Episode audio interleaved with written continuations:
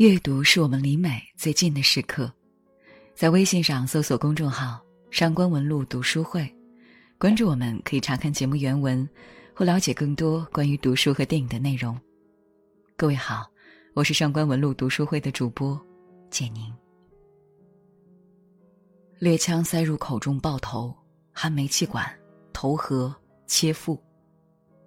前述这些分别是作家海明威、川端康成。太宰治、三岛由纪夫选择结束生命的方式，而且墙上的斑点，那位瘦削弱智的女子伍尔夫，她离开的方式亦是相当决绝，在自己的口袋里装上石头投河自溺。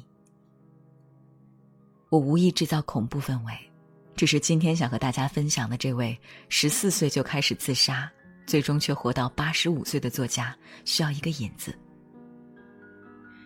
说起来，人人以为结婚生子可以治文学青年的文艺病，不过，像太宰治和芥川龙之介，都是抛弃妻子一走了之。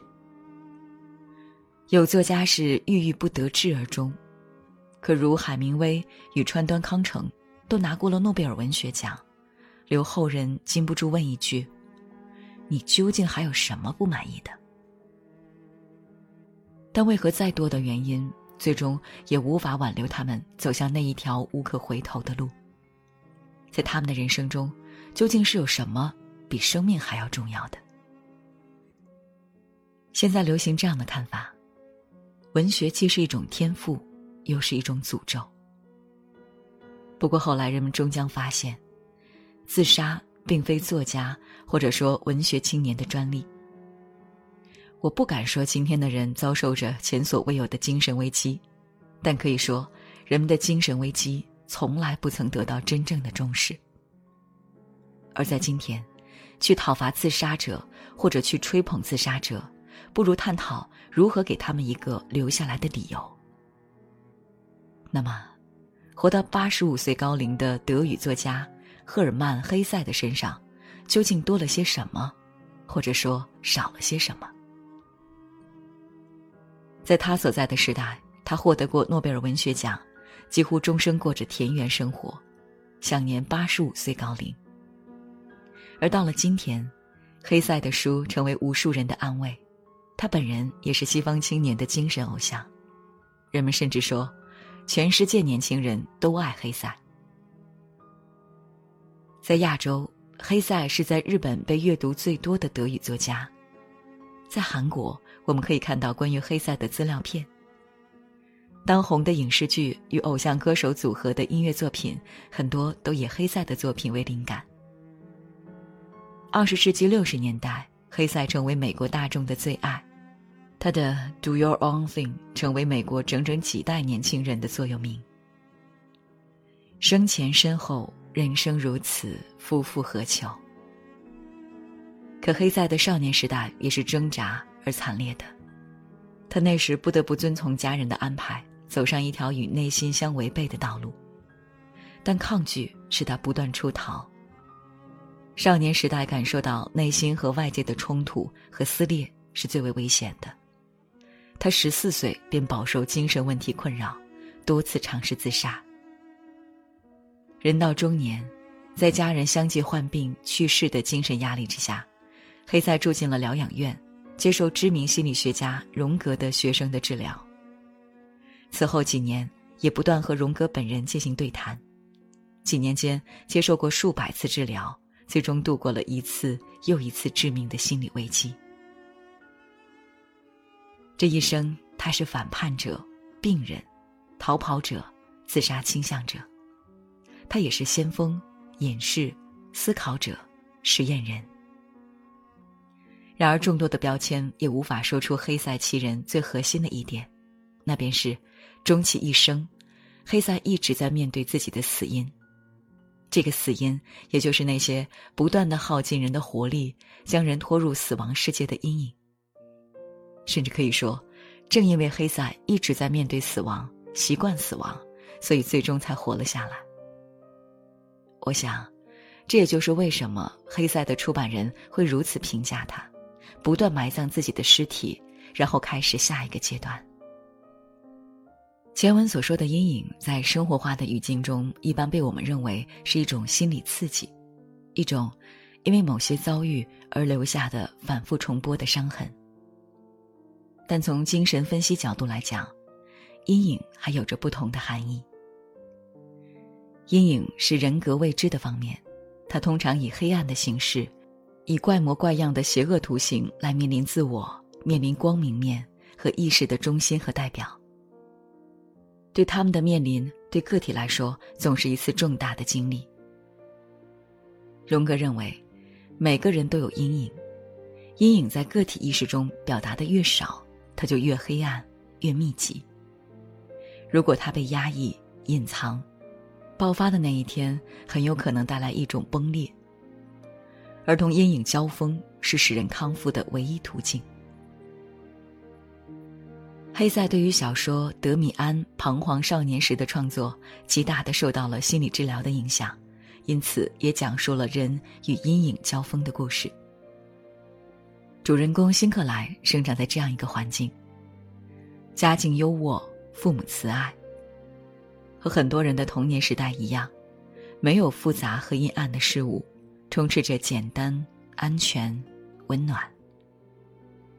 然而，我们都知道。世界很早就分为两个，一个是家庭，这里有充当守护者角色的父母、兄弟姐妹，充满温情，偶有仇恨与局龉，似乎也会忠于血缘；而另一个世界是除了家庭以外的部分，由一些危险元素组成：酒鬼、妓女、罪犯、谎言、凶杀、邪恶的欲望。十岁的辛克莱就是在家庭另外的部分遭遇了他命运的变动。因为他在小混混克罗莫面前吹牛自己偷窃，被对方抓住了把柄，从而威胁。从此，世界的阴暗面从他的象牙塔里开辟出一条裂痕。这裂痕对十岁的孩子来说是一种极其可怕的事物，因为他发现，魑魅魍魉都可以从此处进犯。每个人在成长的过程中都经历过一种别离，他们终将会告别家人的避难所，走上一条孤独而未知的道路。在孩子的幼年时代，母亲会频繁使用“我们”这个词，此时自我意识并未完善，内心世界混沌的孩子只是母亲的一部分，他似乎只能以加入我们的方式才能够存在。但终有一天。每个人必须用独自的单位“我”来面对这个世界。辛克莱此时所经历的关卡，就是是否要独立的成为我。十岁的他已经很难再安然的加入父母口中的我们，于是这件只要和父母说开就能免遭一切磨难的小事，他选择了独自面对。他选择了隐瞒一切，极小部分的原因是出于胆怯。更多的是出于一种自我意识的觉醒。他已经明白，父母并非全知全能，他的这个年纪完全可以做出父母想象不到的事情，可以捅出父母那双大手掌控之外的篓子。他成为了一个从原来的子宫共同体中叛逃的全新的个体。然而，不得不说的是，这种自我的觉醒意识是超前的。他超出了辛克莱的能力范围，因此现在他处在了一个尴尬的境地。他既不选择寻求父母的庇佑，自己又没有摆脱困境的能力，结果便是，辛克莱长期因为这个把柄被克罗莫威胁控制，以至于失魂落魄。如果不是德米安的出现，辛克莱不知要维持这种状态到什么时候。德米安是一位高年级转学生。他给人的感觉比同龄人成熟稳重，身上又有一种说不清的神秘气息。他竟然能感受到辛克莱在为一些事情所困扰着。在辛克莱将自己的困境告知德米安没多久，辛克莱就奇迹般的摆脱了小恶棍克罗莫。黑塞没有告诉我们德米安是如何解决此事的，但显然。我们可以将克罗莫视为辛克莱自己性格里固有的阴暗面，它代表着虚荣、谎言、狂妄和恐惧。光明与阴暗从来都是同质相吸的。如果辛克莱没有这些人格中的阴影部分，他也不会招惹到克罗莫。就像德米安说：“假如你惧怕某人，那代表你赋予了他这个权利。例如，你做坏事被另一个人发现，他就有权控制你。”但此时的辛克莱对此一无所知。当他摆脱克罗莫的困扰，恢复平静的生活以后，他反而和父母将一切坦白，回到父母的臂弯之下。辛克莱逃跑了。其实这种逃跑情有可原。从小习惯光明世界的辛克莱，在发现世界阴暗面的时候，自然有一种畏惧。因此，为了维持内心原有的安全感，他此时要假装什么也不知道。重新缩回那个光明的世界里去。人性的暗面，恶、说谎的欲望、私欲、骨子里的恃强凌弱、贪婪，这些东西出现的时候，令辛克莱恐惧。和大多数人的处境一样，辛克莱自小受到的教育没有帮助他如何面对这些事情，是德米安给他补齐了这一种教育。他对辛克莱说。我们应该尊重并珍惜整个世界，而不是只重视人们刻意彰显的这一半。所以，我们除了对上帝进行膜拜之外，也要对魔鬼致意。我认为这样才正确。或者，我们必须塑造一个包含魔鬼在内的上帝。这么一来，当世间最自然的事情发生时，就不必假装视而不见。我很少谈及道德与文学的关系问题。但这两者之间的冲突，在我的经验中一直不断重演。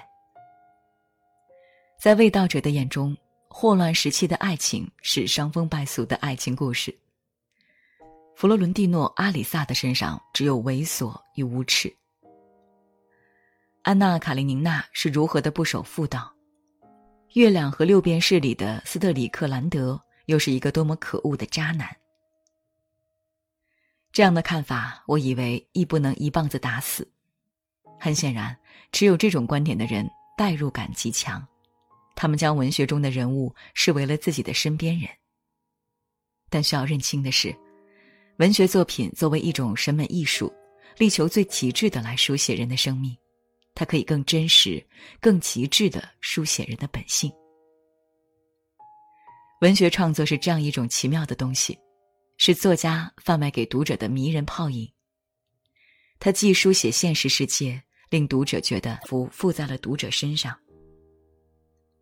如此的一种极致的个人化的表达，和以道德为代表的社会必然是冲突的。但是，还是有无数人为那些超出道德标准的文学人物所感动。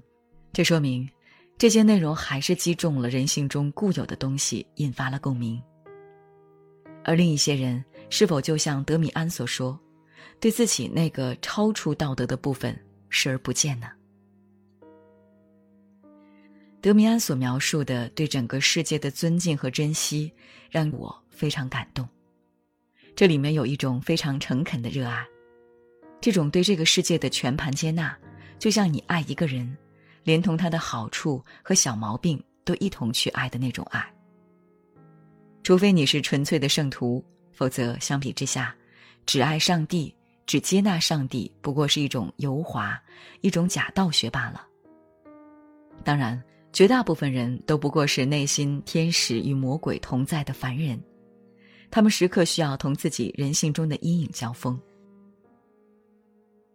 话说回来，人可以在文学世界塑造无道德的美丽梦境，那么在现实生活中，人又该如何与道德相处？黑塞笔下的德米安就能回答我们：道德是一种社会意识形态，是人们共同生活及其行为的准则与规范。道德往往代表着社会的正面价值取向，起判断行为正当与否的作用。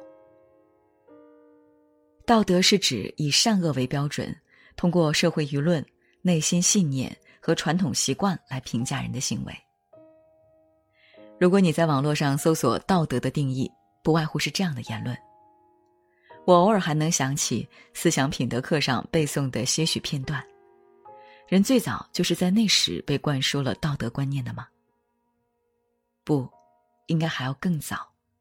在幼年的时候，孩童尚不能够分辨对错，但那时候他们已经被打几次手掌心和屁股的代价，学会了是非判断的基本课。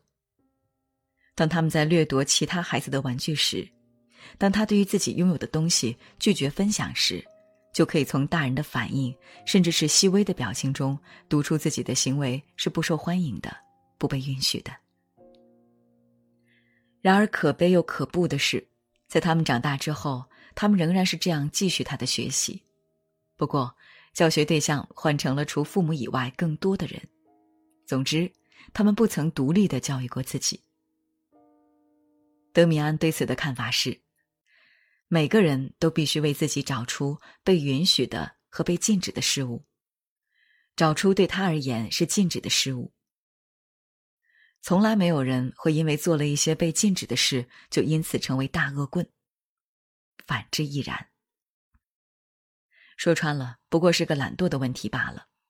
有些人疏于思考，懒得为自己的行为把关，只求不违反别人规定的禁令就行了，因为这样他可以过得很轻松。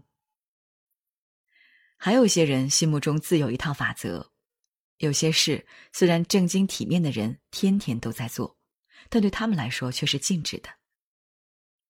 另外一件事对他们来说是允许的，却常常为一般人所厌恶。每个人都必须独立思考，为自己所负责。在读到这一段时，略微有些惊愕，因为我突然发现，原来自己这么多年都忽视了卡尔维诺。写在《祖先三部曲》的后记里的那句话。他说：“他过去、现在一贯真正的文学主题就是，一个人心甘情愿的给自己立一条严格的规矩，并且坚持到底，因为无论对他还是对别人，没有这条规矩，他将不是他自己。”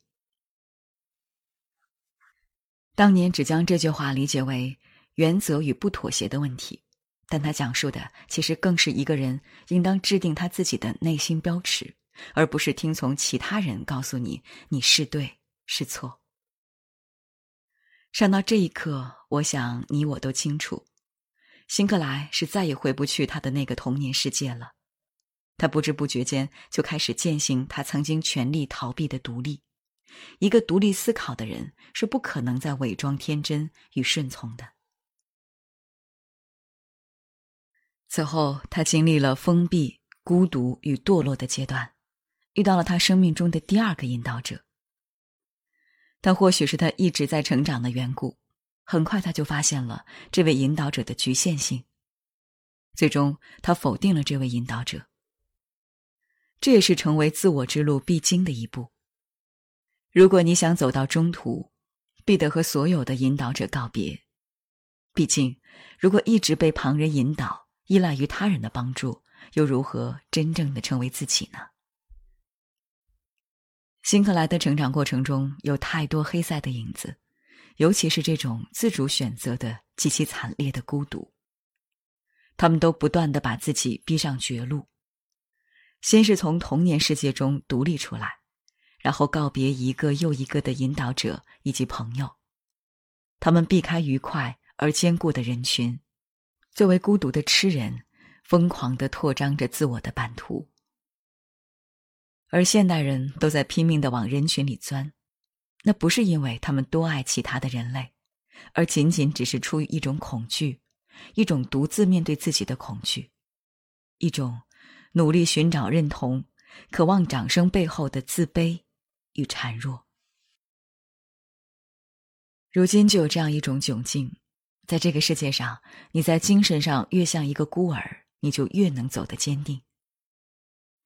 今天的人，与其在说一直是要去寻找什么、得到什么，不如说是去摆脱什么更加准确。摆脱意识形态给你的那些刻板的影响，失去那些尘埃，你发现很多东西是你原本已有的。每个人的生命代表一条通往自己的道路。代表他在这条路上所做的尝试，代表他在幽微小径中得到的启示。从来不曾有人完全成为他自己。尽管如此，大家还是努力去尝试。有人懵懂，有人清醒，人人尽其所能。这是德米安彷徨少年时的前言。黑塞所说的这种尽其所能，后来人们在他的诗中读到了，那就是不断的离开，不断埋葬自己，从而驱使自己从死亡到诞生。一切死亡，一切死亡，我都已死过。一切死亡，我都愿再度死去。去死，树中木头之死；去死，山中石头之死；土壤中泥的死亡；沙沙作响的夏草中叶片之死；和那可怜的血淋淋的人之死。我得是花，再次生长出来；我得是树和草，再次生长出来。鱼和小鹿，鸟和蝴蝶，而且从每个形象中，渴望会拽出我来，沿阶梯升向最终的悲苦，升向人的悲苦。哦，震颤绷紧的弓，当渴望那疯狂的拳头，强求将生命的两极弯曲到一起，还长长，还频频，你会驱使我从死亡到诞生。这两种形象充满痛苦的轨迹，这两种形象美妙的轨迹。本期话题是你如何面对自己性格的阴暗面？欢迎在评论区留言。如果你想查看今天节目的内容，请到微信上搜索公众号“上官文露读书会”。阅读是我们离美最近的时刻。让我们共赴一场美丽的约会。